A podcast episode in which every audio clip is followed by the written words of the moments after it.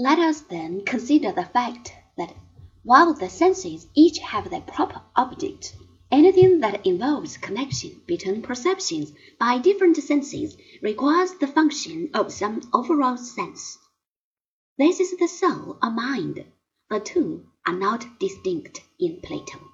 The soul apprehends such general predicates as identity, difference, existence, number, as well as the general predicates of ethics and art. Hence, it is not possible to define knowledge simply as sense perception.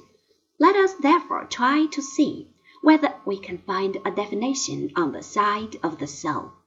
The function of the soul is to conduct dialogues with itself. On reaching a settlement of a question, we say that it has made a judgment. We must now examine whether we may define knowledge as true judgment. On investigation, we find that it is impossible on this theory to give a satisfactory account of false judgment or error. That errors are made is obviously granted by all. The distinction between truth and error is not worked out at this stage. Plato merely deals the ground. His own account of the problem may well not have fully developed at that time.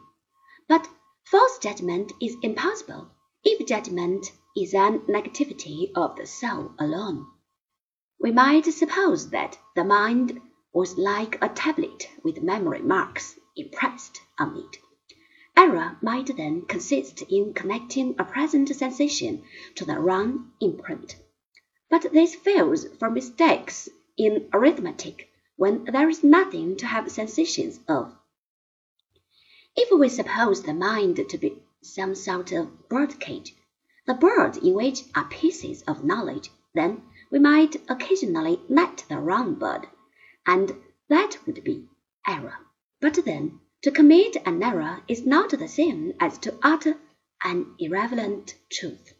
We must therefore suppose that some of the birds are pieces of error. But if we catch one of these, we know that it is an error as soon as it is caught, so that we could never be in error.